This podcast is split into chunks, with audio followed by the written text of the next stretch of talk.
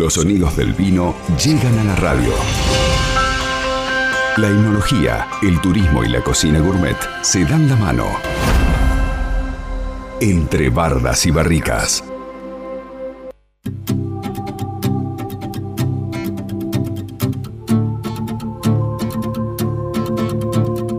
Y le damos la bienvenida después de larga ausencia. Aquí está con nosotros nuevamente Belén Tabosi, técnica superior en enología y viticultura, guía de turismo en Bodega Familia Schroeder. ¿Cómo andás, Belén? Buen día, bienvenida, te extrañamos. Ah, yo también. ¿Cómo andan? ¿Cómo estás, Diego? ¿Cómo estás, Majo? Buen día, muy bien. Eh, bueno, muy bien. Aunque muy no bien, lo pero... crees, de verdad los extrañé, ¿eh?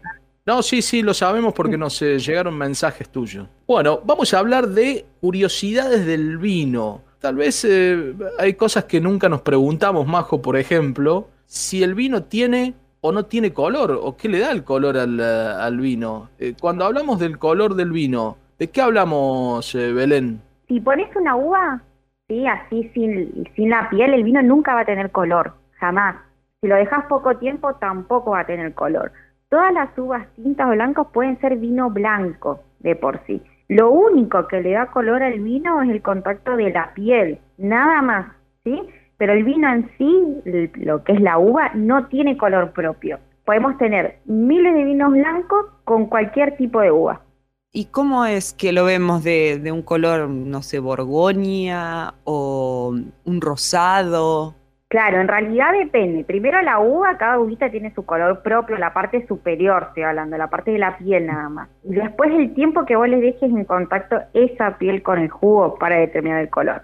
Menos tiempo estén en contacto, menos color va a tener ese vino, por ejemplo los vinos rosados, que se lo saca el segundo día ya se saca la piel, por lo cual es un color rosadito bastante pálido. Y para ese color intenso, ¿cuánto tiempo tiene que estar aproximadamente para mm, esté como lo vemos, este, servido en una copa? Bueno, también depende de la uva, pero 30 días tienen que estar para que directamente larguen ese tipo de color bastante intenso, que son típico vino tinto. ¿Cómo es el proceso? ¿Vos dejás la uva estacionar con la piel así como salió de la planta? Claro, justamente, cuando ingresa la uva a la bodega, lo único que se hace es se desinfecta, se despalilla y se mete entera. Directamente no sufre otro proceso, entera, entera se mete al tanque de fermentación para que se convierta en vino. No se le hace absolutamente nada a esa uva, ¿sí? La misma uva va a adquirir el color de la piel. Después de 30 días se le saca todo lo sólido y vamos a obtener solamente lo líquido, con muchísimo color, ¿sí? ¿Cómo es el proceso para la extracción ya de lo que es el líquido, ¿no? Eh, Este, separar lo que es el, el pellejo, la, piel y no sé, imagino que parte de, la uva para llegar al proceso que sigue, digamos, que es el de el líquido. Bueno, en realidad cuando se van cayendo las uvas dentro del tanque, son tanques que contienen 35.000 a 65.000 litros de capacidad, obviamente se van rompiendo entre ellas, ¿sí? van largando un jugo propio, porque en realidad con el peso, con la presión que se ejerce, entre ellas se van rompiendo. Ese líquido que se va alargando tiene mucho contenido de azúcar. ¿sí? Cuando tiene el contenido de azúcar se le agrega la levadura, que es el encargado de convertir toda esa azúcar en alcohol, y al tener contacto con la piel, es como que ese líquido va absorbiendo el alcohol, ¿sí? Que se va transformando y a la vez va absorbiendo todo el color. Entonces por eso son los vinos un poco más fuertes, porque al mismo tiempo que se va convirtiendo en alcohol, va absorbiendo todo lo de la piel, ¿sí? Es un proceso igual que lleva temperatura controlada, se tiene que revisar, se tiene que trabajar, pero en sí son 30 días como mínimo o máximo, dependiendo de la uva, que tiene que estar ahí adentro. ¿Sí? Ese es el proceso de cómo convertimos algo 100% natural, que es una uva, a algo ya que cambia de estado, que es líquido y con alcohol. ¿Qué levadura es la que llevan los, los vinos? Saccharomyces cerevisiae se llama. No sé, eh, no es cualquier levadura, no es la levadura que compramos en el No, coto, por eso ¿sí? uno piensa en levadura y piensa en un pancito o en un Claro. polvito. No, no, no, es una levadura especial obviamente, pero también eh, es una levadura que es propia de la uva, ¿sí? La misma uva ya la tiene directamente, ¿no? Se, se agrega, ¿sí? Para que tenga más fuerza, pero en sí la misma uva ya la tiene. Belén, eh, buenos días, ¿cómo estás? Martín te saluda de este lado. Hablabas de eh, la piel, el color Ahora, ¿esa misma piel le aporta algún sabor o aroma diferente al vino o el aroma o el sabor proviene estrictamente de ese líquido, ese mosto? No, en realidad todo lo que es aroma proviene directamente de la piel. Le va a aportar todo lo que es aroma. Bueno, la uva en sí es una fruta muy especial. Si vos te quema una casa al lado del viñedo, la uva va a tener aroma a humo, gusto a humo. Vos vas a tomar ese vino y vas a tener el gustito a, humo. ¿Sí? Entonces, todo lo que tenga la piel, aroma, no sea fruta, lavanda, lo que sea, lo vas a sentir después en el vino. ¿sí? Todo lo que es aroma se siente en la piel. Claro, lo, absorbe. Otra de las preguntas en estas curiosidades eh, del vino Belén es si el consumo del vino tinto mejora la memoria.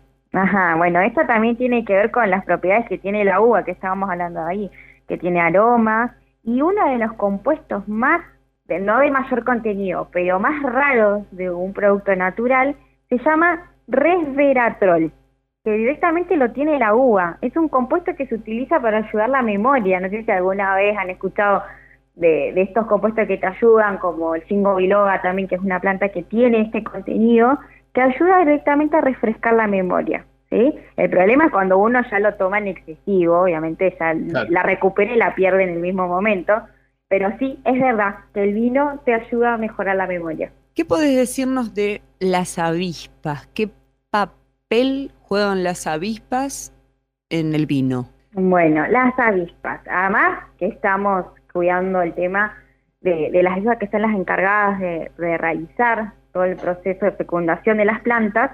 No sé si saben que en las avispas insertan en la uva lo que es levadura. Todo lo que nosotros estábamos hablando, que las levaduras son las encargadas de convertir el azúcar en alcohol, directamente transportan levaduras de una uva a la otra. Por eso son tan importantes las avispas. También tienen un proceso muy fundamental en lo que es el proceso del vino. Otro oyente nos pregunta si el viento marino o, el mar es un buen aliado de un viñedo, porque hay muchas bodegas en la, en la costa.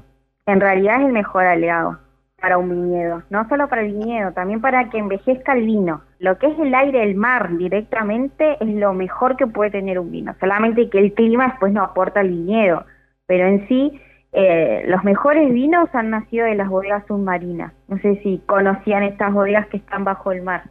No, no. La primera vez que, escucho esto, Belén, ¿eh? disculpa mi ignorancia. No, acá cerquita, en lo que es la, zona de San Antonio Este, las grutas, tenemos una bodega bajo el mar. Primero que es respetuoso con el medio ambiente y después que esas condiciones del mar, del frío, de los cambios de temperatura, hacen como una película, ¿sí? Que recubre toda la botella y, y por dentro es como que se petrifica el vino. A ver, espera, me, me un poquito. ¿Cómo es la estructura? ¿Cómo, ¿Qué es lo que hay en la bodega bajo el mar? Claro, en realidad se agarran todas las botellitas, ¿sí? Y se ponen directamente abajo del mar. Ah, Están ah, dentro ah. del agua. Sí. Esas botellas quedan ahí por más de 10 años. Es como que se, se recubre, toda la sal recubre toda la botella al exterior y todo lo que está adentro es como una momia, no sé cómo explicarles para cómo se imaginen como que queda intacta al mismo momento que se ingresó el vino, la botella, abajo del mar. Eh, es algo que en realidad nació con las historias de los piratas, que se le han caído botellas de vino y se han dado cuenta que es lo mejor para obtener los, vinos de lo que es calidad, ¿no? ¿Sabes que me quedé pensando en esto que dijiste de si se quema una casa cerquita, la piel de la uva va a tener olor a humo, ahumado, qué sé yo? Te quería preguntar, en las plantaciones propiamente dichas, ¿se ponen otras especies este, o algo cercano que pueda modificar justamente el, sabor de esa uva a, a posteriori después de la cosecha? Sí, en realidad hay un montón de especies entre medio que se pueden poner, entre medio de, la plantación, ¿no? Que se pueden poner para aumentar el, aroma, algo que quiera la propia bodega. La más usada por es lavanda. La lavanda es una de las más usadas porque es una planta muy aromática. También atrae a las avispas. Entonces, como poner plantas aromáticas en todo el viñedo ayuda a las avispas a que atraerlas y también que el mismo, la misma uva absorbe esos aromas bastante frescos. Pero sí, se utilizan la rosa, la lavanda, bueno, acá lo que se está utilizando, Luego en otras bodegas obviamente pueden utilizar cualquier tipo de flores aromáticas. Claro, pero tienen que ser de un aroma fuerte, ¿no? No es algo este, que estoy pensando en un fruto rojo. Si vos pones un fruto rojo prácticamente no tiene este aroma. No, no, es, eso es lo que pasa. Pero nosotros tenemos mucha manzana y pera acá alrededor, que son, bueno, más que nada también son otros tipos de frutos que no ejercen aromas, entonces no, no aportan ese aroma a la uva. Sí, pero tiene que ser algo así aromático. Menta, por ejemplo. Menta también. Pero bueno, te tiene que dar en el mismo ámbito que la uva. Eso es lo complicado. No es que vos le tenés que poner la planta como, como en la casa, en una maceta. tiene que convivir con, con la planta de uva. El mismo suelo, digamos. Claro. Otro oyente dice, me quedó una duda, eh, ¿avispas o abejas? En realidad las avispas son los que consumen más que nada, las abejas también, más que nada las abejas se encargan del polen, ¿sí? estamos hablando de dos cosas diferentes. Una de las cosas de la levadura que, se encargan las avispas y la otra cosa es del polen que es las abejas. La levadura es cuando ya tenemos la uva grandota, las abejas se encargan de la flor. No sé si por ahí se dan cuenta del proceso, porque la flor después se convierte en fruto.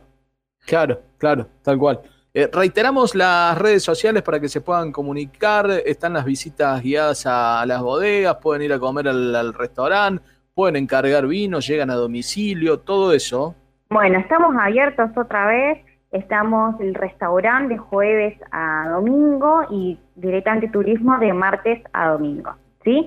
Esto con reserva previa directamente y estamos como Schroeder Wine por Instagram, de ahí donde se le va a dar toda la información para hacer las reservas, pero los esperamos. Acá pueden comprar, pueden venir a comer, ahí pueden hacer las visitas guiadas. Este fin de semana también estoy yo haciendo las visitas guiadas.